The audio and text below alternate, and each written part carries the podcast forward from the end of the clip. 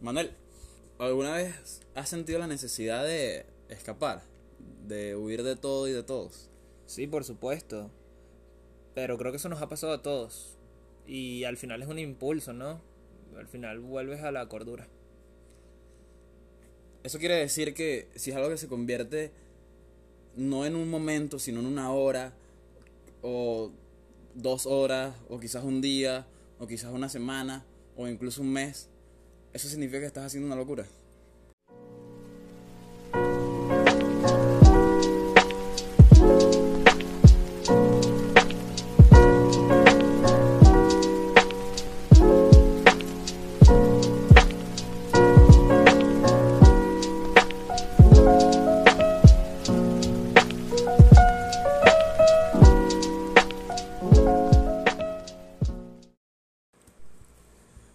Tal? Mi nombre es Sergio Lleros y esto es Estando en la Mierda Podcast. A mi izquierda, como siempre, tengo a Manuel y a mi derecha, mi invitado de hoy, José Galíndez. Saluda, porfa. Hola, ¿qué tal? Este, coño, Sergio, gracias por invitarme a formar parte de esto. Que, bueno, me parece excelente lo que estás haciendo, porque, ¿sabes? Es como que. O sea, Algo por, ajá, por lo que he visto por los, por los capítulos, Ok. es como que la gente que tú ves en la calle, como que todo el mundo tiene algo que contar, ¿sabes? Exactamente eso Exactamente, marico. Exactamente Exactamente, eso es eso. Y, y me gusta que la gente se esté dando cuenta de eso. O sea, si te has tripeado los otros capítulos. Claro, claro, cómo no. Ok, eso es bueno, eso es bueno, porque al, al final quiero, la idea es que la gente sepa que todo lo que noso- todas las personas que uno vea a su diario tienen alguna historia buena por ahí, que te Sí, sirva o sea, para la de hasta algo. la persona más básica que tú conozcas tiene algo interesante que aportar. Claro, Claro, claro. Tú lo ves ahí como en lo suyo, pero, o sea, tiene un cuento. Pues, algo Exacto, que- Sí, obvio, exacto, obvio, sí, obvio. Y, y siempre eh, viene mejor de personas que a lo mejor no te lo esperas, ¿sabes? Eso es lo mejor, Eso es lo más arrecho. claro. Eh, bueno, de hecho aquí la, la mayoría vienen a contar historias sobre su vida, cosas que les han pasado. Pero esta es la primera vez que, que alguien viene a contar una historia de alguien que conoce. En este caso de tu hermano, ¿no? De mi hermano, sí. Es alguien externo, no, digamos que no es externo a tu vida, pero sí es un cuento externo a ti. Ok. Claro, sí. claro, no lo viví yo, pero. Exacto. O sea, no directamente. exacto, no pero estuviste directamente, incluido. pero sí, sí en el. Exacto. Claro. Eh, explícales más o menos qué condición tiene tu hermano. Bueno, él aproximadamente como al- tiene 30 años, aproximadamente como a los 12 años empezaron a llevarlos a psiquiatras, a cosas de esas porque era muy hiperactivo. Bueno, empezó así, empezó como un carajito hiperactivo.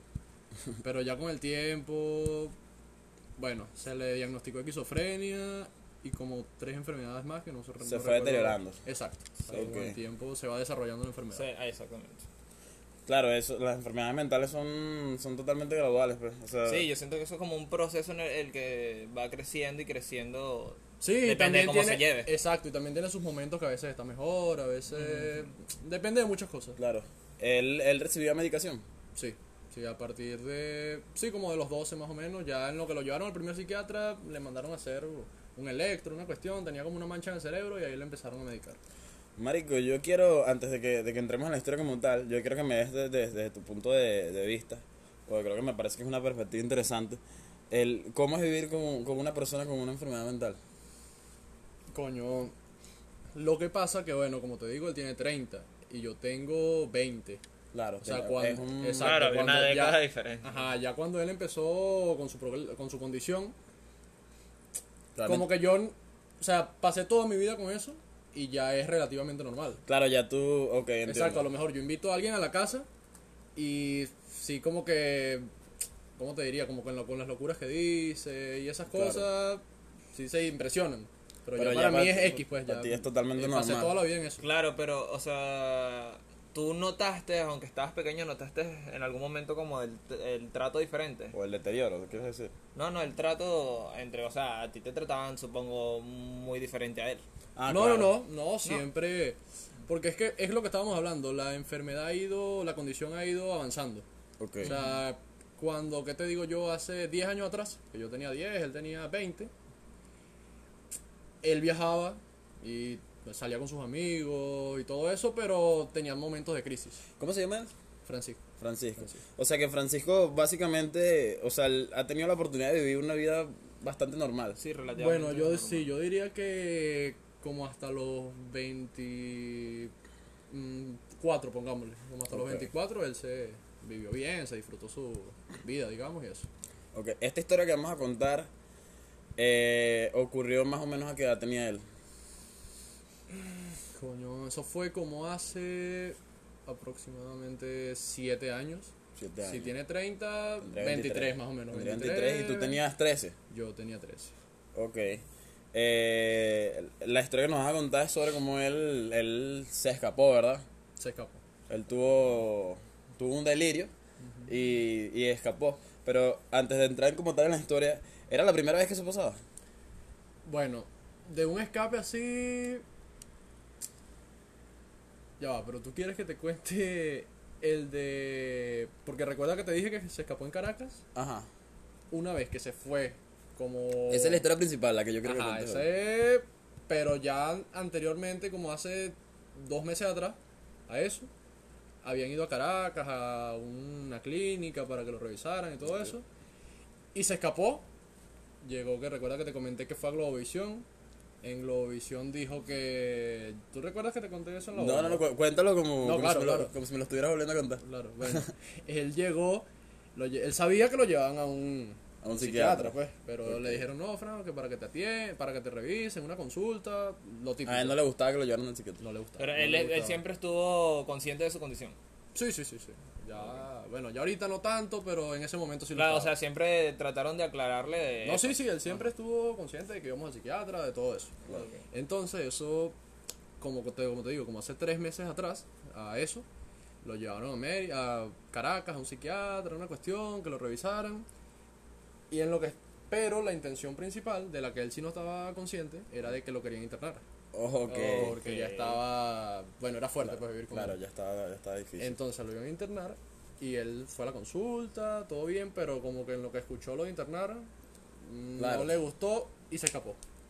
Se escapó Se de ese escapó- sitio. Se escapó del psiquiatra. ¿Cómo Ajá. hizo?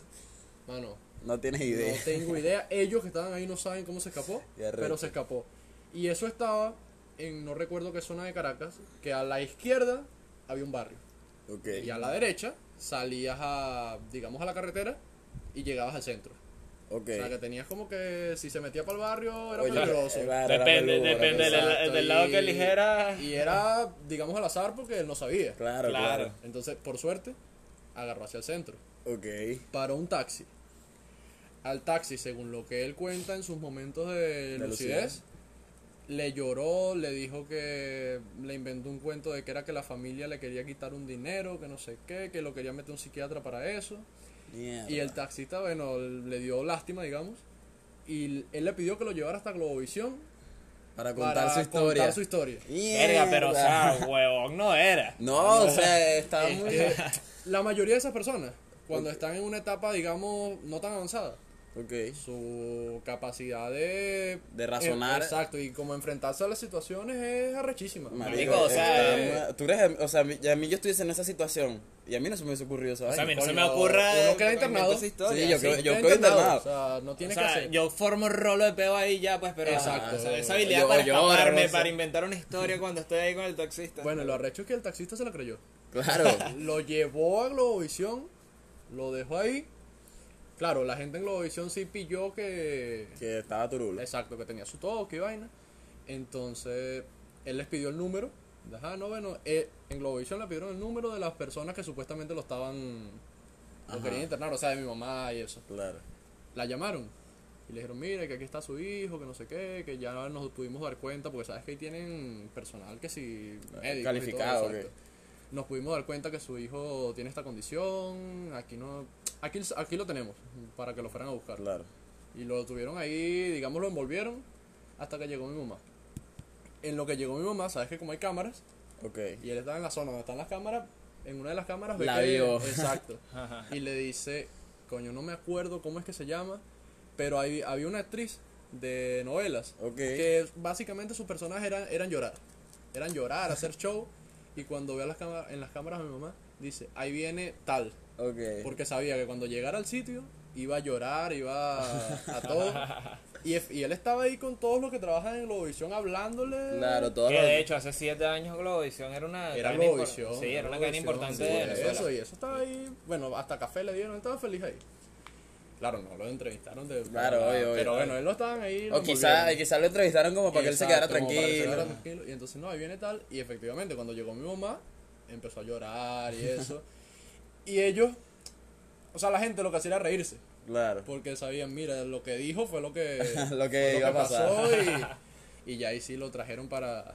Se lo trajeron, lo montaron en el. Él mismo salió. Claro. Todo bien, salió y se lo Qué trajeron. recho, qué recho. Mira, o sea que estaba pensando cuando tú dices que el taxista se lo cree yo. Yo, yo creo que las personas con, con enfermedades mentales son las que mejores, las que mejor mienten. Sí, o sea, tienen una habilidad impresionante como De pero- convencerte. Pero yo ¿por qué? que- Porque ellos se lo creen, de verdad. porque ellos se Exacto. lo creen. Ellos se claro, lo creen, de verdad. No, y también es como que yo siento que tienen esa presión de que, coño, tengo que escapar de aquí o tengo que inventarme una vaina porque... o No, sea, no, pero yo creo que yo creo que sí, sí, lo que dice Sergio, yo creo que Sí, sí, sí, porque yo creo es que que se eso. lo creen, entonces, o sea, si yo te digo algo y me lo estoy creyendo, tú me vas a Claro, creer. o sea, es, no marico, es una sí. mentira. Básicamente para no él es no es una mentira. para Marico, nosotros si, si se pone hasta a llorar es porque se lo cree. Exacto, y el taxista, bueno, o sea, la gente dice, no, sí, es verdad. Sí. O sea, yo creo que hay una historia sobre un, un- en un manicomio que traje- trajeron a un, a un a un a alguien que tenía internado ahí y lo, lo metieron en una máquina de estas que, que detectan mentiras. Ajá. No recuerdo el nombre exactamente de, de- de- de cómo se llama esa máquina, El pero detector de mentiras. sí, sí, Ajá, el detector de mentiras. así se llama. y el tipo le, le preguntaban quién eres tú y el tipo decía como que no, Napoleón. Y la, y la el máquina no detectaba no la mentira. porque- de pana él creía que él era Napoleón Claro, Bonaparte. no, Mierda, pero tienes que estar tostado para la mierda. Sí, obvio. Ni barco hay por ahí. El barco. Bueno. claro, porque, o sea, cuando te meten un detector de mentiras, los, tus mm, reacciones Claro, nerviosas nervios. y eso son lo que te hacen, si, Ajá, si tú te claro, lo y si- tú no te pones nervioso... es porque, Es porque bueno, Napoleón. para ti es verdad, pues. Y eso fue dos meses antes de, de- Dos, tres meses más o menos. del gran escape. Del gran escape, que ese sí fue. Bueno, eso Una ya en la situación casa complicada. sí, todo el mundo estaba en crisis. Bueno, te imaginarás. Eh, bueno, vamos a, yo creo que ya es momento, ¿eh? podemos entrar en eso. Sí, podemos entrar ya de una. Bueno, de esa ida para Caracas, Ok. él como que yendo al centro, pasó por una zona, no recuerdo cuál, de. Tú dices que el gran escape Ajá. podría ser el título de, de este episodio.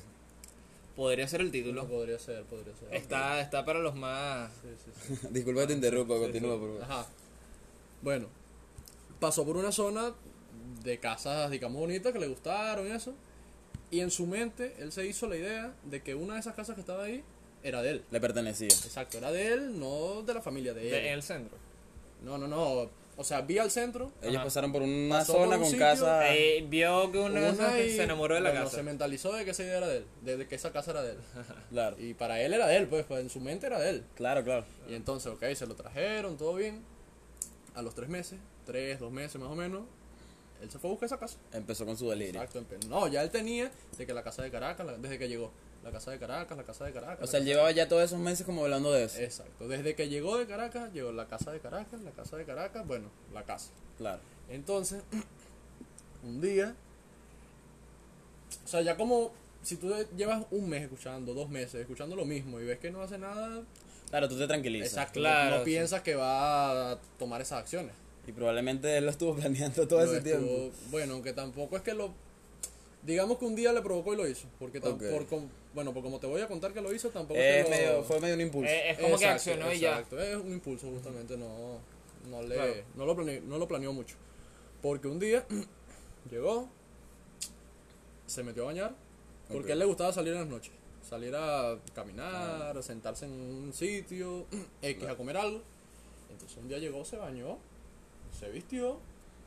Mi mamá no le tomó mucha importancia por lo que te estoy diciendo Claro. que salía. Parecía algo normal. Exacto.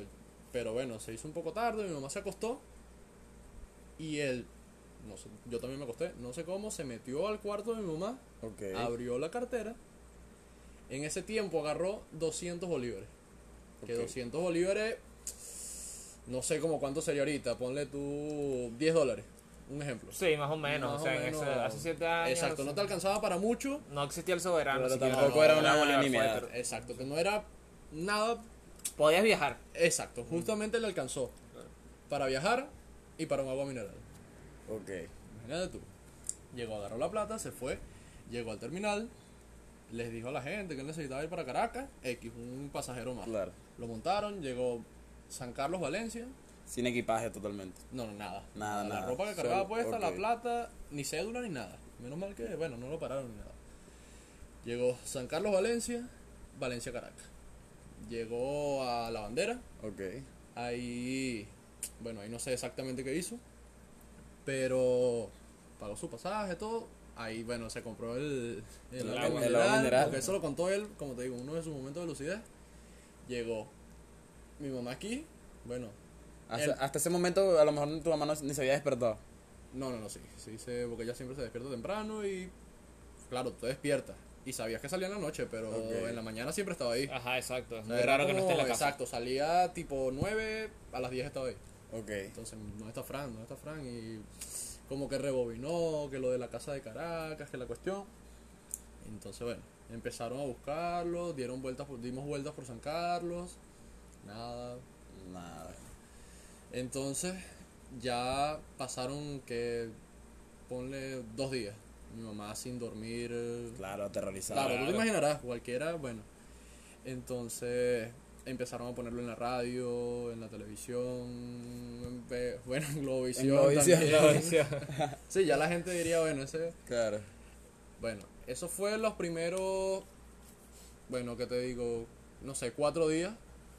Que cuatro días en una situación así Eh, son eternos. ¿no? son eternos, son son eternos.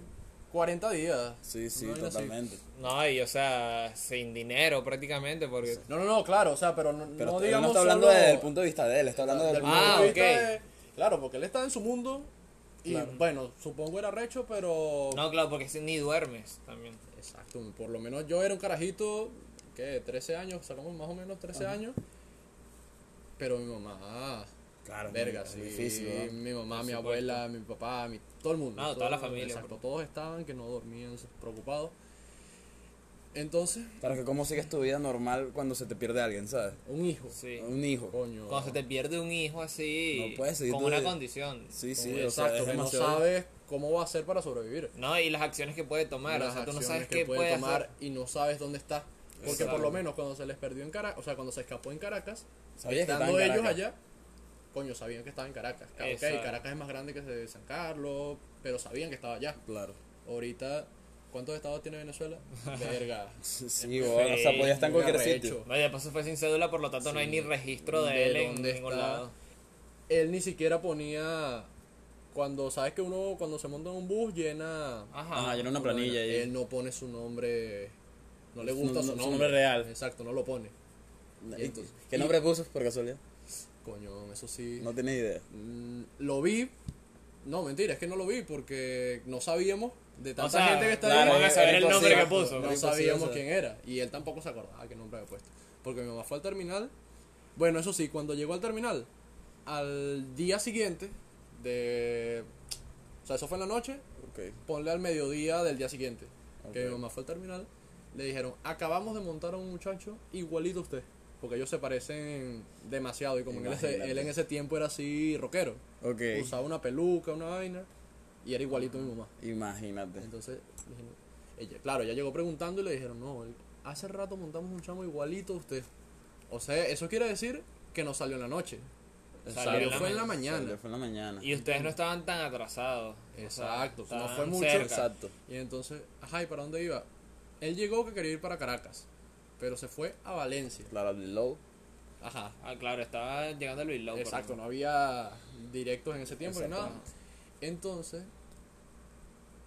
ajá, como te digo, como se quedamos ahí como buscando porque a lo mejor no era seguro de que era él. Claro, era. Entonces, a los coño tres días, cuatro días, fue que ya en San Carlos no está. Claro, ya Por como supuesto, que se ya, decidieron de que ya. o sea, San Carlos es un pueblo. Exacto, Ahí- ya- yo ahí creo que se ahí donde, exacto, pues. hay donde buscarlo, alguien lo puede haber visto. Entonces, Además, o sea, ustedes son de aquí, la gente los conoce. exacto, todo el mundo sabe su condición. No, en San Carlos no estaba. No está. Empezaron a buscarlo en Valencia. A ver, fueron al terminal de Valencia. Te pidieron también La planilla. la planilla de los que habían llegado ese día. Ni, de los que iban, habían salido ese día para Caracas. Ningún nombre coincidía con Claro. ninguno de los de aquí de San Carlos. O sea, como que usó un nombre aquí, y usó un nombre allá. Ok, coño, o sea, fue, fue inteligente en ese Sí. sentido. La cédula, o sea, no había ninguno que no ponía una falsa también. Exacto, me imagino. O sea, como tal es que no sabemos cuál- qué nombre puso, ni qué cédula. Porque O sea, puso una tanto- locura y ya. Pero Exacto. tú crees que él conscientemente lo hizo para confundirlo? ¿O porque no lo, no, no lo Yo creo que tan no quería poner su No, nombre. no, yo creo que sí, en parte sí. ¿Sí? Sí. En parte sí, yo creo que. Porque él no quería, o sea, si te estás escapando, la idea no es que te Claro, consigan. pero es que, o sea, es una mente macabra. Sí, sí, él, él ha pensado. La pensó mucho. La maquinó. La maquinó. Entonces, bueno, en Valencia no estaban, y entonces mi papá le dice, coño, es arrecho, pero lo hemos buscado, está radio, televisión, Ok. lamentablemente hay que ir a preguntar a la morgue. Mierda, Verga, para una madre Sí. Ir a preguntar. que le digan, mira, tienes que ir a preguntar a la morgue por tu hijo. Eso se los dijo la, las autoridades. Sí. O sea, le di, las autoridades se lo dijeron a mi papá. Ok. Y mi papá buscó con la manera de decírselo a mi mamá. Mierda. No, claro, y hasta donde tengo entendido, dan una persona por perdida. A las 72 horas. Exacto. A las 70 y ya habían Y pasado, ya había pasado ese, ese límite y ahí ya tienes que considerar todas Ya, las posibilidades. Exacto. Entonces, bueno. La primera fue la morgue de Valencia. Fueron y entonces ahí llegan, o sea, esa gente está acostumbrada, son fríos. Claro. Llegan y no, bueno, que andamos buscando a mi hijo, le dice mi mamá. La descripción. Exacto, se escapó, tiene dos tatuajes, uno de no sé qué, el otro de no sé qué. Entonces le dice, "Mm, ayer llegó uno. Nah, No. huevona, marico. Y entonces empezaron y te bajan un cuarto. En eso no andaba yo porque, bueno, Obviamente, carajito. 13 años. Claro, una pues. Ajá, bajaron y entonces sacan el, el cuerpo. el, ok, el cadáver. No, no, no, ese no es. Uf, O sea, tú te imaginas la No. tensión de que están sacando eso, Sí, abriendo marico. la bolsa. Marico. Y cuando la gente va, o sea, cuando ellos, mi mamá dice, cuando yo iba entrando, ve el poco de familiares, vainas así de otra gente llorando Claro, marico. de que se habían conseguido a sus, a sus familiares. pues. Familiares. Mierda. Entonces, bueno, abren. No, este no es. Ah, ok. No, que, bueno, de- descripción. eh, no sé, un dedo más grande que el otro. Un ejemplo. Ok. Ah, le preguntaba al otro. ¿No será el que llegó antier? ¿Qué? Revisa. Tampoco. Bueno, revisaron tres, ponle. Claro. No estaba ninguno. Los que mamá- más o menos coincidían. Exacto, mi mamá le dice a mi papá, bueno, como te imaginarás, mi hijo no está muerto, que no sé qué, Claro, sigamos sí, buscando, se vinieron de Valencia. Eso, bueno, pasaron, en parte seguían buscando aquí, porque, coño, no sé, si tú te escondes en una casa, puede que, puedes pasar ahí un Ok, mes. exacto. Eh, había O sea, posibilidad se- seguía viendo esa pequeña posibilidad de que estuviera aquí. Entonces, seguían buscando. Después fueron como 10 días, un ejemplo. Fueron a Caracas. Más o menos ya habían pasado como 15 días desde que se había perdido. No, no, no. O sea, primero como fueron como a los 4 días a Valencia y después 10 días contando en total. Ok. Bueno, fueron a Caracas, llegaron también a la bandera. Ahí pidieron de nuevo. el mismo- la- el mismo pero ya proceso. era maldad, pues. Claro. Porque si no habían ya, ya. conseguido ni en la de salida aquí en San Carlos, ni la de Valencia. Menos iban a conseguir menos. en la de Caracas. Pero claro, no costaba. No costaba nada pronto. en momentos de desespero, era Claro, una opción. Sí, cualquier cosa Cual- vale. Cualquier cosa, cual mínima cosa Exacto. sirve Ah, y andaban con una foto de él. Ok. Para, mira, no has visto este chamo, mira, no has visto Claro. este chamo. Entonces regresaron, nada. Dieron vueltas por Caracas, fueron al. A lo al no, no, no, bueno, también. pero fueron al, al psiquiátrico ese en el que. Ok. Pero bueno, ahí obviamente no iba a estar. No iba a estar si jamás en la vida. ahí, era obviamente que ahí no iba a estar. Pero bueno, fueron, también fueron a Globovisión. Era un lugar bastante probable porque Exacto, y ya la gente cuando la vieron, ay, que qué lástima, que no sé qué, no, Claro. por aquí no ha venido, déjenos su teléfono, si viene la llamamos, eh, vamos a estar pendientes. Fueron también- bastante amables. Exacto, y también lo estaban, como ya lo estaban poniendo Ajá, ahí en- en, las noticias en que salen abajo. Bueno, Sí. bueno, entonces también fueron a la morgue.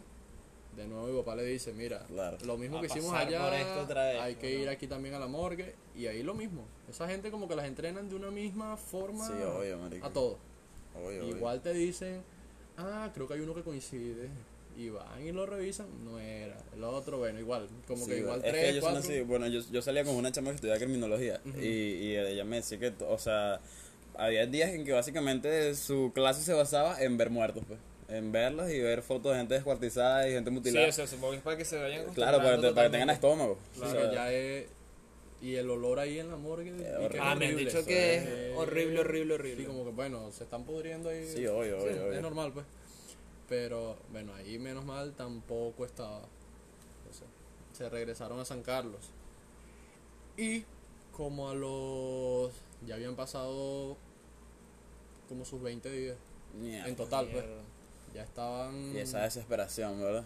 Marico, 20 días. 20 con días tu hijo perdido. Sin saber nada. Nada, nada. Nada, porque nada. ni siquiera. Nada, nada. No sabes si está vivo, no sabes si está muerto, no sabes nada. no sabes- Y mientras tanto, ¿qué sabes que iba pasando con la vida de tu hermano allá en Caracas? En esos 20 días. Bueno, en esos 20 días pasó De todo. de todo. Cualquier de cantidad todo, de cosas. Porque imagínate tú, una persona sin un teléfono, sin nada de comunicación, Nada. con problemas mentales, eh, sin dinero, que es lo más arrecho. O sea, prácticamente Claro, en una extraviado. ciudad en la que no conoces a nadie. Yo creo que sería hasta más arrecho si tuviera dinero. Sería Una más cantidad Sí, obvio. bastante. Porque- tendría, tendría más posibilidad de hacer más cosas. Exacto. Pero claro, entonces su misión básicamente era conseguir la casa.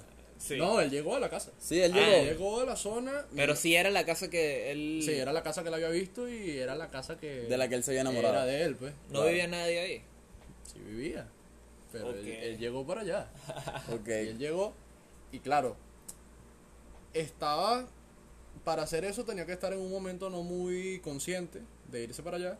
Pero sin embargo le quedaba como ese, ¿sabes? ese grado de conciencia. De juicio para. ajá, de que no iba a entrar a la casa y decir, mira, Es esta mi casa, casa. es mía. Ok. O sea, porque él se sentó en la casa de al frente, digamos eh, como en la cerita, Ok. a ver su casa. A ver, a solo a verla. solo a verla. O sea, como que él admiraba que esa era su casa. Y hasta donde tengo entendido, corrígeme, si no es así, este, la esquizofrenia es algo como que dan es impulsos. No es como que, no es como que está ahí siempre. Sino como que, o sea, se presentan Coño, es relativo. coñazo. Es relativo porque tiene sus momentos de crisis. Ajá. Que eso es lo que tú dices, pero sí está ahí presente. Casi eh, siempre está Exacto. presente. Por más que sea.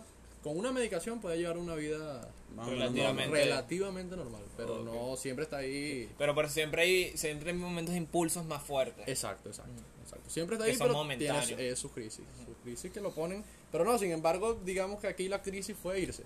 Claro. Pero allá como tal no hizo ninguna. Él no hizo no- una locura. Bueno, O sea, bueno, aparte qué de. locura más grande que estar ahí. Sí, ahí. claro. Obvio, obvio, pero por lo menos, o sea, no, no, de repente a lo mejor le hubiese dado por entrar a casa y decir, no, esta es mi casa, no sé qué, o algo así. Eso no lo hizo. Él Eso en no- cambio se quedó viendo la casa. Ajá, se quedó ahí y pasó, no sé, un día. Ok. Pero si tú estás en tu casa y ves una persona sentada al frente viendo la casa todo el día, Una Bolas que van a- tétrico. Y a una, e- y claro, él tenía que, vamos a poner que ahí tenía dos días en Caracas, una cosa así. Ponle tú dos días. Ponle- eh, claro, él, él todavía parecía una persona, o sea, él no, Normal, él no, él no se veía desaliñado, tan desaliñado o, Exacto, o sucio o lo que sí, sea. Ajá, e- estaba relativamente como cuando lo montaron en el bus. Si lo montaron en el bus fue porque lo vieron. Sí, lo normal, Exacto, no van a montar. Claro, un chamo así que digamos que en esa época estaba como más el tabú en la forma de vestir y eso. Claro, y él era rockerito y Exacto, tal. Y no, claro, o sea, con entonces- 23 A lo mejor años. parecía malaspectoso, pero no malaspectoso por el hecho de, de, de, de parecer, no sé, homeless, ¿sabes? Ajá. Sino por el hecho de, de parecer más bien un, a lo mejor un chamo y un, ina- un inadaptado, ¿sabes? Ajá, algo, un- algo así se a lo que el ojo conservador pensaría que es un... Exacto. Era alguien que no era conservador. Exactamente. Exacto, algo así se imaginó la gente, los dueños de la casa. Claro. Y coño, cualquiera. O sea, por más que sea, tú ves a alguien sentado al frente de tu casa viéndola. Durante un día. Un día Sí, claro, te pone, Tú te pone, puedes, ca- te ir, pone tú, puedes cabezón. ir, tú puedes ir en traje, pero va a ser raro igual. va a ser raro. No, el traje sería más traje raro. Peor. Tú dices, no, este loco me va a matar. Es el hombre, el hombre de negro, o sea. Sí, sí, en un espía ahí. La pin- Bueno, entonces la gente llamó a la policía. Ok. Más bien, bueno, actuaron, no sé, digamos, no salieron a, diga, enfrentarlo. Exacto, no fueron agresivos. Exacto, ellos llamaron a la policía y listo. Pero la policía en Caracas Sí, son agresivos. sí son agresivos. Y con, con gente con el aspecto. y exactamente, porque ellos no se van a imaginar en ningún momento que él tiene su condición. ajá, no por supuesto. Él- van a imaginarse justamente lo que estábamos Es diciendo. un, drogo, un drogadito. drogo, banda pendiente de robar. Ah, anda, está viendo la zona para robar esa casa. Exactamente. Y bueno, ese, esos cuentos los, los echó él ya después que nos los habíamos traído de Caracas, que había ido a un centro, otro centro psiquiátrico. Claro, que ya estaba más- estaba estable. Entonces, ajá, entonces echó el cuento y dijo que en lo que llegó la policía, lo primero lo montaron muy bien en la patrulla, que no recuerdo qué le dijeron, pero que lo iban a llevar a... A la cota, no a- sé. no, a X sitio. No sé. Él lo convencieron y él se montó. Ahí fue que lo llevaron a la cota 1000. Mierda. Mierda. Sabes que ahí al que llevan Sí, o sea, es para es matarlo. para matarlo. O sea, no, direct- no, no directamente que le van a disparar, sino que lo lanzan por ahí. Sí, lo lanzan a que se pierda, weón. Coño, ¿quién sale de ahí, pues? Sí, o sea, Claro, y menos si marico. no conoces. Exacto. Entonces, Marico, yo todavía no entiendo cómo él se escapó de ahí. Nah, o sea, weón, escapársele a la policía de Caracas. Eso es un misterio. Hasta el día de hoy no- ustedes no tienen ni idea de cómo Marico, lo hizo. Habilidad tan él- impresionante para escapar. Él dice, porque ahí sí, ¿cómo te explico? Digamos que la los mm, los impulsos, Los impulsos. Y sus instintos de como sobrevivir. que le descontrolaron el cerebro y reaccionó de alguna manera que se les pudo escapar, Ok. porque coño, en una patrulla van por lo menos dos policías, son de Caracas, están armados. Exacto. Ya iban dispuestos a lanzarlo por ahí. No creen en nadie, porque esa gente no cree en nadie. O sea, No, no, Él se escapó. Se escapó. qué arrecho, marico. Bueno. Y llegó a. Estuvo caminando por un tiempo, no sé, digamos, dos días. Ahí sí podemos decir que ya estaba viviendo como la vida de- de- del. Sí, del ya hogar. había empezado Ajá. porque ya no tenía nada de dinero, ya. Bueno, la- el dinero le alcanzó por un agua, pues, pero Claro. por lo menos, no sé, estaba alimentado ahí de Ah, lo que se había comido aquí. Exacto. Algo así. Entonces, empezó a deambular y llegó a Chacaito, Ok. ¿sabes? Que se, del centro de Caracas. Achacadito. Es relativamente- Es Hay un una pedal. hay un pedal, hay un pedal ahí. Y si no sabes la ruta, Exacto, que es lo más arrecho, ¿sabes? Lo que hace es dar vuelta por Caracas. Y llegó, y ahí como que consiguió a un grupo de indigentes. eso Ok. sí. y él dijo, bueno, me imagino que en su mente, esta gente sobrevive, tengo que me- unirme ahí. Mierda, qué al arrecho. sobreviviente Verga, o sea, también. es como que te Eso fue- adaptas. sí, fue un buen razonamiento. O sea, Claro. es- ya como que reaccionó, esa casa no es mi casa. Ahí no me van a dar ni comida, ni me van a recibir. Claro. Estoy en Caracas, no tengo dinero, no tengo cómo llamar, no tengo Nada. nada, no me sé ni los números. Aquí tengo que ver qué hago. Ok, o sea, lo pensó bien. O sea, o sea, también siento que es como que él llega allá, ve, razona que no es su casa, se queda viendo y entonces está ahí sentado diciendo como que qué voy a hacer ahora, si no me sé el número, si no sé cómo volver, no tengo dinero. pod- ajá, podría ser alguna reacción así de que Claro, sí, y- o sea, ya tengo coño, que me sobrevivir. jodí, me jodí. Sí, exacto. Básicamente es me jodí. O sea, y no, y pasó página rápido, pasó como que, ok, ya me jodí, ahora cómo hago para seguir. sobrevivo. No se fue al piso, sino voy a sobrevivir. No joda. Coño, de pana, ¿eh? bueno, entonces ahí en Chacaíto se le metió al grupo de indigentes, pero coño. ¿Sabes que están los indigentes buenos? que es porque, bueno, no tuvieron, No tuvieron buenas suerte. oportunidades, están ahí indigentes. Y están los indigentes malditos que... Claro, Sí, los que- los- que- Exacto, ay, los- los- si, que- si no te avispas, te dan un coñazo y te roban. Ajá, mínimo un Ah. coñazo. Bueno. Y en ese grupo había de todo. Ok. Estaban los dos, Los los dos dos bandos. Ajá. Y él llegó, se metió ahí. Pero una noche, pasó, no sé, dos noches, ponle. No sé exactamente cuánto pasó.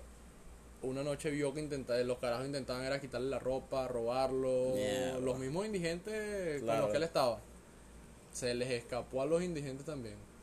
No, No, bueno, verga, o sea, ya, había, ya había oído de tres grupos, pues. De su familia, de la policía y de los indigentes. Coño, era recho. Era muy No, arrecho. un carajo arrecho para, para arrecho. No, no, es que el nombre que dijiste del gran escape. Ese Sí, es. sí, sí, Perfecto. ese es, ese es. Entonces se le escapó a los indigentes y como que buscó otra plaza en Chacaíto, Ok. en la misma zona, pero solo. Ahí sí no tenía grupo, no tenía... No tenía calor, nada. Exacto, coño, es más fácil que sobreviva un grupo a que sobreviva uno solo. Uno solo, un individuo, sí. Pero, volviendo a lo mismo de que envuelve a la gente, en esa zona había un farmatodo. Ok. Y en las noches uno de los vigilantes de Farmatodo veía que como... Como que el chamo estaba perdido. Lo veía pasando roncha. Exacto, lo veía pasando trabajo y le dio lástima. Ok. Entonces, y él se le acercaba, les pedía agua, no les pedía ni comida Claro. ni agua. El chamo le dio lástima y él agarró que sí, no sé, uno un X, una rufle Ok. y le daba todas las noches Algo, algo. algo de comida, algo de comida. Y así sobrevivió. O sea, y que, que recho que, que tu hermano era como que con esa nobleza de no pedir de más, ¿sabes? No, Que- pe- exacto. que Claro, porque es que en sí él no era un vagabundo, pues él no estaba acostumbrado Sí, a esa vida. Pero es que mira, aún así, yo, yo siempre, y esto es algo de lo que yo me di cuenta el otro día, que iba caminando y, y me encontraba una señora indigente y, o sea, la mayoría de los, de, pensaría que vienen a pedirte dinero, ¿sabes? Y la señora lo que hizo fue decirme como que, eh, buenas noches, ¿cómo estás? Y yo ahí requemé algo que, que, que no lo había pensado hasta ese momento, y es que la mayoría de los indigentes y de, y de, y de las personas, de los loquitos así de calle que tú ves por ahí, la mayoría lo único que busca, la- lo principal que piden es como atención, ¿sabes? Que es como Atención. que- Que, la, Sí. que la gente note que existen. exacto, porque es que aquí las personas te, os- vemos a ese tipo, a esa clase de personas y nos da esa lástima, nos da esa, y nos hace sentir culpables y a lo mejor decidimos voltear la mirada hacia otro lado Claro. pues, y hacer como que no existen. Ni Lo- siquiera, ni Coño, siquiera pero es no todos, ¿oíste? Hay mucha gente que también los ve mal. Sí, obvio. siquiera lo exacto. ve desde el ojo de lástima, Pero- sino que los ve mal. Los ve mal, los ve Pero mal. acá- a, a veces ni siquiera es la intención de la gente. Ah, en los casos de que lo traten mal, también es como que a veces no es intención de la gente, pero es ya un, que- estigma social. Sí, sí, sí. Claro, y entonces ellos prefieren como, la mayoría prefiere como ignorarlos, y lo- o sea, a lo mejor lo que ellos no están buscando no es ni comida, ni, Ni dinero, ni dinero, nada. ni nada, sino como que, hola, soy una persona y Aquí por más... Marico, o sea, es que imagínate tú en, en una situación en la que por X o Y circunstancias te toque vivir en la calle, marico, y todo el mundo te empieza a ignorar. O, o, Todo o el al mundo, menos tu o sea. hermano, que ya se lo había escapado a tres grupos, a tres personas, o sea, a, tres- a, a tu familia, a la policía y a los indigentes. O sea, lo solo que se debía sentir tu hermano ya. Coño, y por lo menos ajá, en el- lo de la policía y lo de los indigentes, verga, te Claro. pone como alerta, ¿sabes? Como que estás Claro, en estás alerta, estás paranoico. hostil. Sí, obvio. Aquí la gente todos son unos malditos. Sí, exacto, no puedo confiar en nadie. Exacto. Y bueno, y se encontró con esa amabilidad del, del vigilante. Que poco a poco le fue surtiendo comida. Y así él logró sobrevivir más o menos cuántos días. Bueno, desde que conoció al vigilante, Ahí de en quedó. adelante ese, ese fue su, Su de- manera de subsistir. Ok. digamos. Entonces, ajá, y le daba así pues cosas, chucherías, unos Claro, pancitos, lo alimentaba, por lo menos para... se mantenía así. Que, tam- que también otra cosa es que ese vigilante, eh, pensándolo un poco, puede decirlo, mira, o sea, tú no tienes familia, no recuerdas, o sea, no hay una forma de poder contarlo, pero cuando tú eres una persona así, yo creo sí, que no, entras en ese... Sí, no le Claro, haces esa pregunta. Asumes que ya esa Asumes persona que- perdió que- todo. Sí, uno como que se mentaliza de que esa persona nació en la calle y tiene- Exactamente. Ajá, es de la exacto, calle. que, pues. lleva toda la vida en eso. Exacto. O a lo mejor incluso el vigilante se lo preguntó, pero ¿cómo, cómo le explicas tú a alguien que vienes de San Carlos? No, y ponle que uno lo haría, que uno es normal, digamos normal, Ok. pero con En- esa condición... Sí, en la condición de él complicado. es mucho peor. Y tenía tiempo, obviamente ya Más estando allá no se podía calle, medicar, o sea, no él- se medicaba, estaba Sí. bueno. Ya es, en ese momento sí estaba físicamente Ya, se más veía calle, claro. pues, porque son todos esos días sin bañarte, Claro, sin Mira, yo sin creo que nada. ya los cinco días estás... Sí, a juro, mierda. juro, juro, juro, estás vuelto mierda ahí. Y ya, o sea, ya todo el, todo el tiempo, el resto de los días que él pasó en Valencia, ya, ya él se había quedado con ese sitio porque se dio cuenta de que ahí tenía una Sí, posibilidad. era su point ahí. Exacto, ahí tenía una posibilidad de... de- Ah, que pasó en Caracas, sí, sí. en Caracas, quiero decir. Ahí ya tenía su, su posibilidad de subsistir ahí. Ahí era que podía... Claro que bueno, que eso fue porque lo consiguieron, porque por más que sea en algún momento el vigilante... Claro, obviamente se iba a no sé, desembarazar de él. Se iba del país, qué sé yo, X, y Claro. eh, verga, tenía que buscar otro sitio, era recho. Era recho. Entonces, bueno, todos esos días igual mi mamá Buscando. buscando, buscando, buscando, buscando. Un día le dicen, lo llaman de un agente de la Salle, Ok. ¿no? cocinero, no recuerdo exactamente qué eran. De pero Salle era- aquí. Sí, sí, la Salle de aquí. Ella va para allá, porque no, no fue que la dijeron por teléfono, fue que la citaron o que fuera. Ok. Ella fue, vieron la- les mostró la foto, pero no, tu hijo está, coño, no recuerdo exactamente, pero le dijeron que estaba por un barrio aquí en San Carlos, Ok. pero metidísimo así. Ay, no barrio, una mierda no así joda, pero para adentro. Bueno, y ella, como madre desesperada, se lo cree. Obvio. Entonces, sí, que dónde está, que no sé qué, y no, sí. Y entonces como que le buscaron sacar información de qué ropa cargaba y ellos le decían por lo menos, tú eres, y me dicen, no, cargaba un pantalón amarillo. Claro. Y tú dices, sí, sí, el pantalón que cargaba era amarillo. Podía ser, ¿verdad? Ajá, o sea, y entonces después, no, y la franela era blanca y al rato, al rato, rato tú decías, ay, lo vi con una franela blanca. O sea, ¿me entiendes? Como Claro, que eh. Sí, ya ahí está. No, y ellos trataban también que- de, de, de coincidir con... Exactamente. Y le dicen que el- a las, no sé, pongamos una hora nueve de la noche. Estaba siempre en tal sitio. No, bueno, O sea, como para que ella fuera, fuera y la jodieran. exacto, no sé, de la puta, robaran, Hijos que de ellos... puta. Esa era la, la intención. Y ella iba a hacerlo. Porque te imaginarás, pues. Claro, estaba desesperada. estaba En ese momento no vas a razon- razonar de que no, me quieren joder. Marico, que hijos de puta tienen que ser para aprovecharte de una de situación. una situación tan coño de madre. Sí, ¿sabes? marico. No, y bueno, el- como los números de teléfono estaban en las radios y Sí, eso, obvio. la era- gente era, escribía era muy fácil. Mucha gente escribía para joder. Sí, O sea, escribían de no, mira. yo lo vi. Exacto. Bueno, joder. Formas Marico, de ¿en joder. qué- o sea, ¿en qué momento tú piensas en hacerle eso a una madre que está buscando que a está su buscando hijo? a su hijo. Sí, eh, hay que ser muy maldito. Hay que ser Sí. maldito.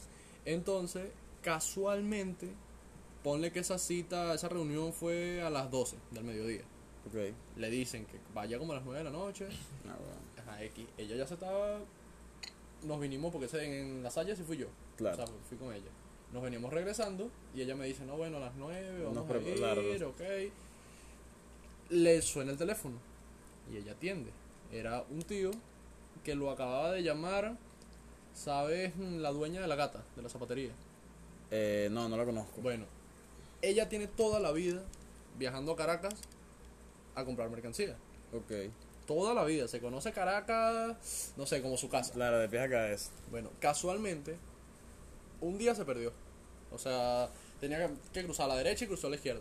Y se perdió en Caracas. Y salió, de alguna forma salió chacadito. Y se encontró en el formatodo. No, no, no, no directamente al formato, Ok. pero ve que va pasando. Lo ve. Y lo ve y, coño, ya estaba deteriorado, pero si es un carajito. era reconocible. pues. Somos vecinos. Si es un Obvio, carajito que estás viendo de toda la vida, lo vas a reconocer. ¿Y sabes que está perdido? Ella dijo, ahí está. Aún es lo. Ese es Francisco. Ese Francisco. Y le gritó, Francisco. Y él volteó y le dijo, María la gata. O sea, la saludó. Claro, Normal. Él le reconoció. Ni, coño, ni siquiera, porque por lo menos uno está perdido y ve a alguien que conoce. Y ay- se ayuda. lanza, Sálvame. Se lanza, sácame de aquí, auxilio.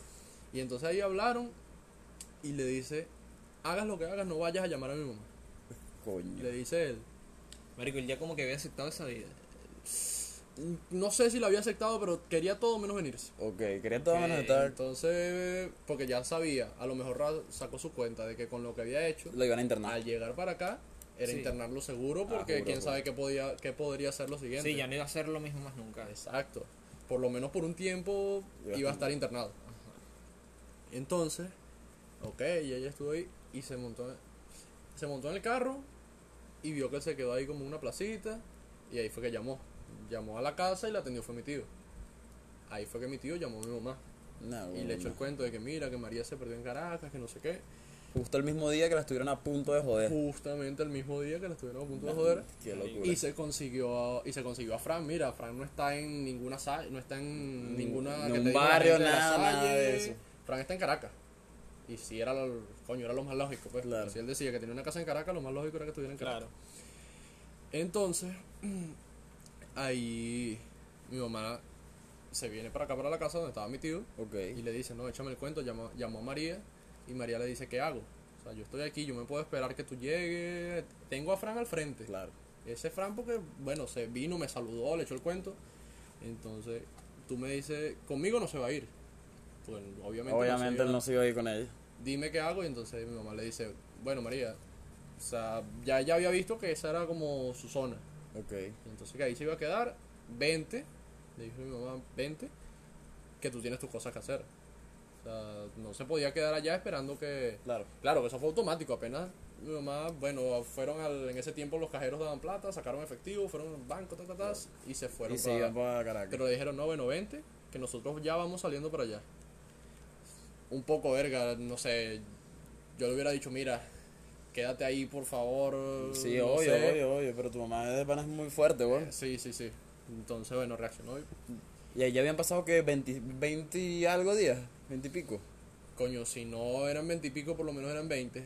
Nah, Marico, o sea, Ya 20 días que tú das por perder a una persona. Y de repente lo encuentran y que tu mamá haya tenido esa calma, ¿sabes? Madre, ajá, eso es lo que iba a decir, o sea, más bien actuó con mucha inteligencia porque lo Claro, normal porque- es desesperarse. No, y, o sea, si ella se, si la que lo consiguió se quedaba ahí, él Claro. se iba a ir de ahí. Claro, además. o, O, sea, sea, pues esa fue la conclusión que ella sacó, Claro. pues, de que si no, si ve que está mucho ahí, se va a ir y entonces va a ser más difícil conseguirlo. Encontrarlo. A lo mejor se va para otro estado.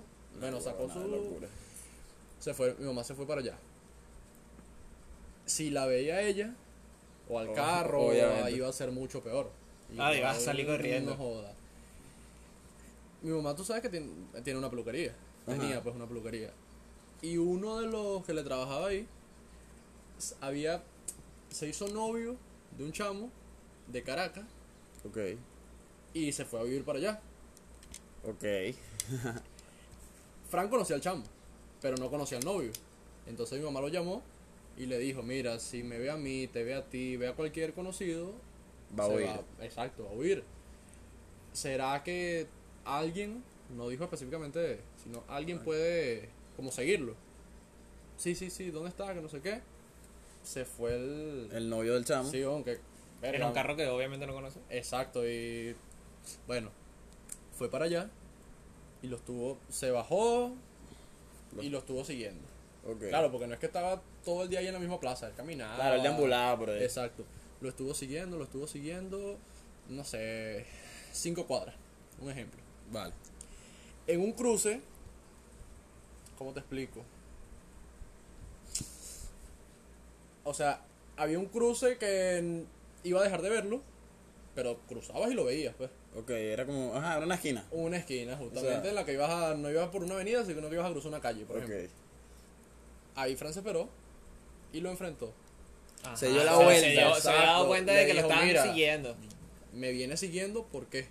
Ok. Y entonces él, verga, 20 días en la calle, bueno. Claro, te pone ya- paranoico. y ¿eh? después de lo de los grupos que lo habían. Y ya tiene calle. Oye, oye, no sé, exacto, ya había agarrado calle, ya.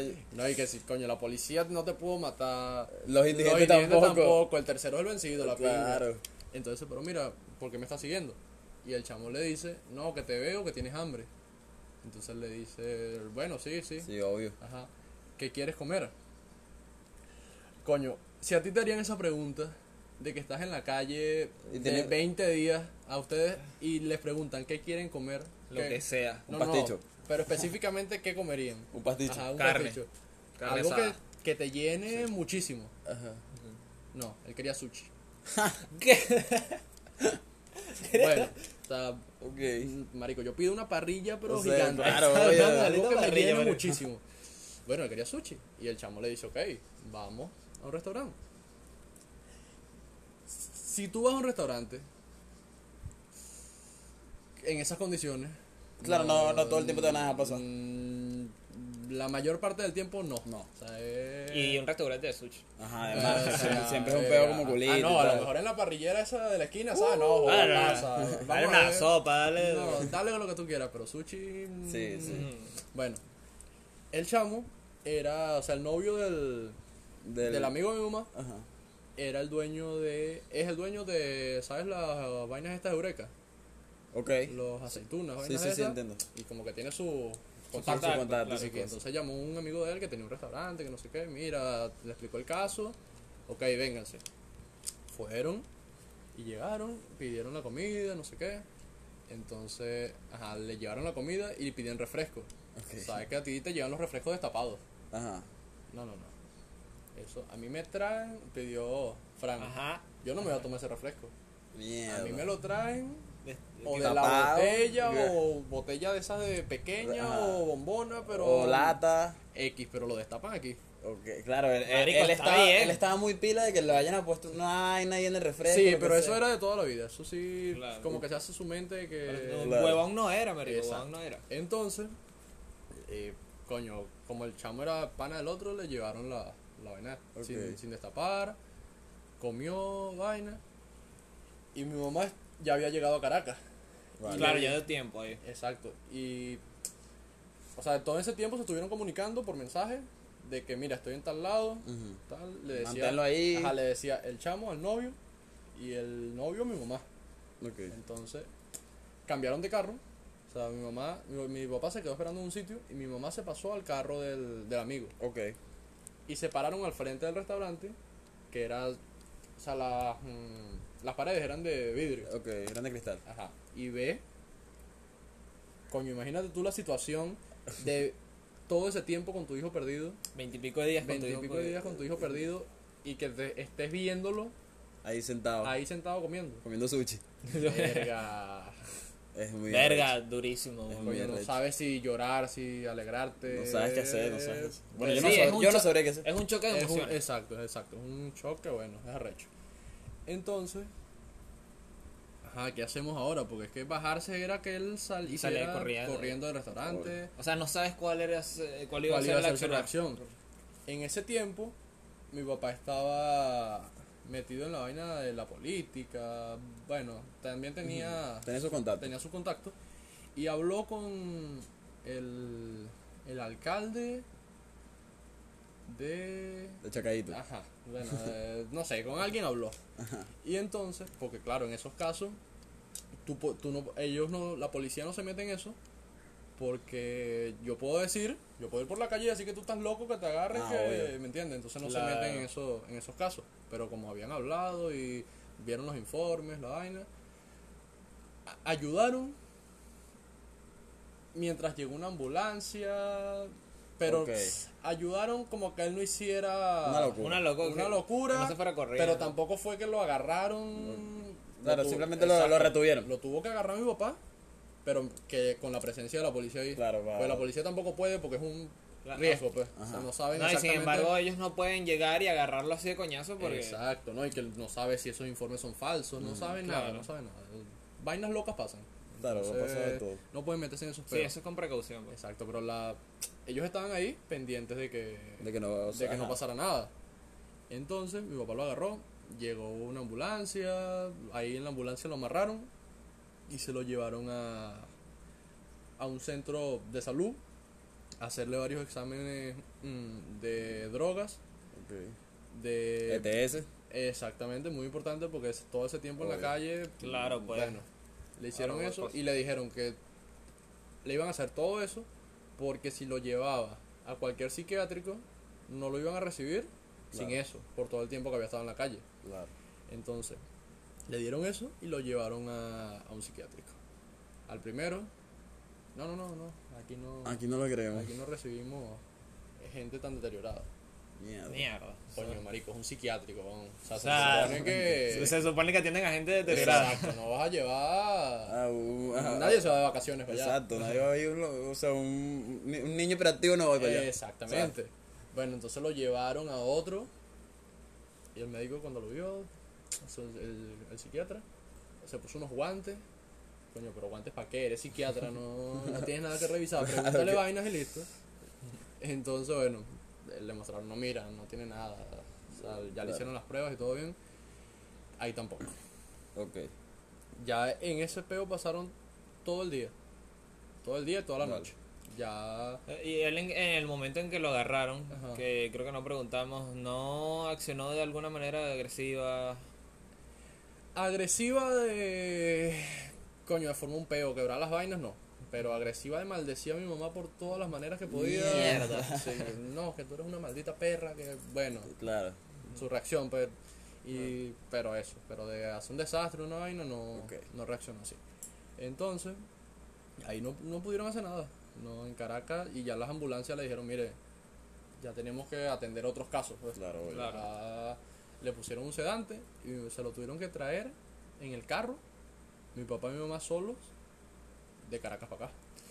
Porque Sí, obvio. sin saber si... Que cague, que Sí, abra pues. la puerta y se lance. Exacto, y sin saber, exacto, sin saber que podía abrir la puerta, bajarse y... Y, no, y sin embargo en el camino le dice, mira, quiero orinar. ¿Y qué iban a hacer? No podían decirle, no, no vas a orinar.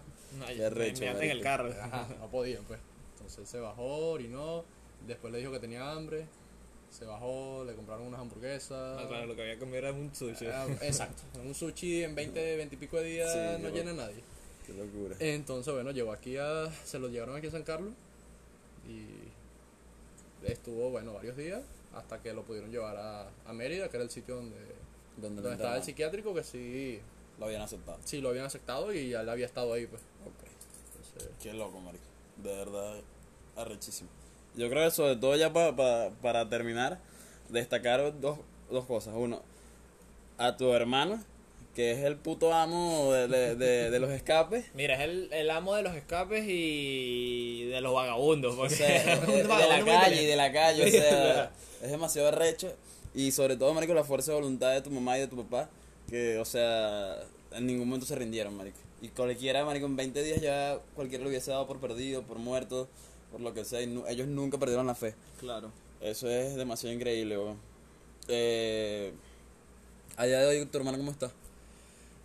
Bueno, ahorita, mm, ¿qué te digo? Porque, lo- o sea, después de ese tiempo, que como te digo, eso fue como hace siete años, Ok, lo llevamos a Mérida y todo ese tiempo, hasta el año pasado, estuve en Mérida. ok. O sea, claro que ese sitio en Mérida era más como, es psiquiátrico, pero es medio casa de reposo. Ajá, medio, medio asilo. Fue, fue medio rehabilitación. y- Exacto, coño, yo iba para allá y yo prefería estar allá que en la casa. O sea, yo pre- por Claro. mí me quedaba me quedaba una semana y quería quedarme un mes. Entonces, pero ese sitio con lo de la situación, Del COVID. Claro, no, no, no, la situación del país, pues. Ok, Entonces como que el- la los enfermeros se estaban yendo del país y cerró. Entonces, tuvo que volver. Exacto, se lo tuvieron que traer. Y ahorita está en la casa. No bien. Pero no al punto de hacer esa. Está estable. Relativamente, Relativamente, sí. Tiene sus delirios, sus delirios y vaina, pero no al punto de que se va a volver ahí por ahí. Porque ahorita sí es verdad que, con, coño, como está la vaina. Sí, es difícil. Sí. Es otra época, Es pues. otra época. Sí, no Y está recho que llegue. Como está el país, está recho que llegue para allá. Es arrecho. Entonces, bueno, ya yo, yo, yo concluyo con el hecho de, de, de que, de que, coño, o sea, una de, de las lecciones que yo puedo traer de todo esto es que uno, o sea, siempre tienes que ser amable. Sobre todo, con, sobre todo con la gente que tú ves en esas situaciones de, de calle. Claro, porque tú no sabes qué está pasando a esas personas. Exactamente. Sí, yo iba a lo mismo, o sea, hay que... Y sobre todo lo que el, el tema que tocamos hace, hace rato, que es que esa gente muchas veces lo que quiere es un poco de atención. Claro, y, Y el- ya, o, ayuda simplemente, marico, o sea, Sí. no, no cuesta nada, ¿sabes? Se, se, se debe sentir horrible que simplemente seas invisible para el mundo cuando no quieres serlo. Y eso, eso, sí, Y aquí la gente tiene la cultura es de burlarse de ellos. sí, Sí. obvio. Porque bueno, por lo menos, como cuando- cuando- lo que estábamos hablando cuando llegué de Ali. Ali, el, el, Ajá, Ali la gente lo que hace es meterse con él. Sea, se burlan de que cada vez que lo ven, ¿qué pasa? Mira, que anda a trabajar. Ali es un señor. eso lo altera. Ali es un señor que, que, que deambula también por aquí, por las calles de San Carlos. Que él tiene como ese. es- no sé qué sería eso, un- una especie de tic. Que es que si tú le dices anda a trabajar, Sí, es como algo traumático Ah, que sí, es un trauma, es de eh, trauma. él se molesta mucho, pues, y entonces la gente de verdad pasa, to- pasa muchas veces en, Sí, en ya, eso. ya es como un chiste decirle que vaya a trabajar porque forma un show. Y Claro, eso se altera, verga, que eso no es bueno para él. Y al pues. final, la- la- o sea, lo que queremos llegar es que hay que ser un poco más, más empático con ese tipo de personas. Porque También son humanos, igual que nosotros. Exacto, y nunca sabemos qué situación, por qué situación terminaron como están, o, o, o por qué, o quién coño los está buscando, o, o a quién le importa esa persona, ¿sabes? Sí, o si siquiera eh, está loco o no. De verdad, a lo mejor Porque puede ser una persona totalmente consciente. Exacto. Y bueno, yo creo que esa es mi conclusión, Manuel, tú. La misma, claro. Ah, última conclusión, Galindo. De acuerdo. Te acuerdo Eso. totalmente. Bueno, papi, agradecido totalmente por, por, que, por este espacio que, que te estoy dando para que cuentes esa historia. De verdad, es una historia increíble. Yo creo que es la más increíble de, de todas las Ha que hemos traído hasta acá. Yo creo que la más interesante hasta ahora. Y bueno, de verdad muy agradecido. Eh, este, en cualquier otro momento estamos pendientes para que vuelvas en algún otro momento cuando quizás seamos un poquito más reconocidos. Y bueno, Coño, espero que con el que no pase ninguna otra historia así. no, espero que no sea para No, contar no, otra historia. no, no, no. Y bueno, nos vemos en el siguiente episodio, muchachos. Chao.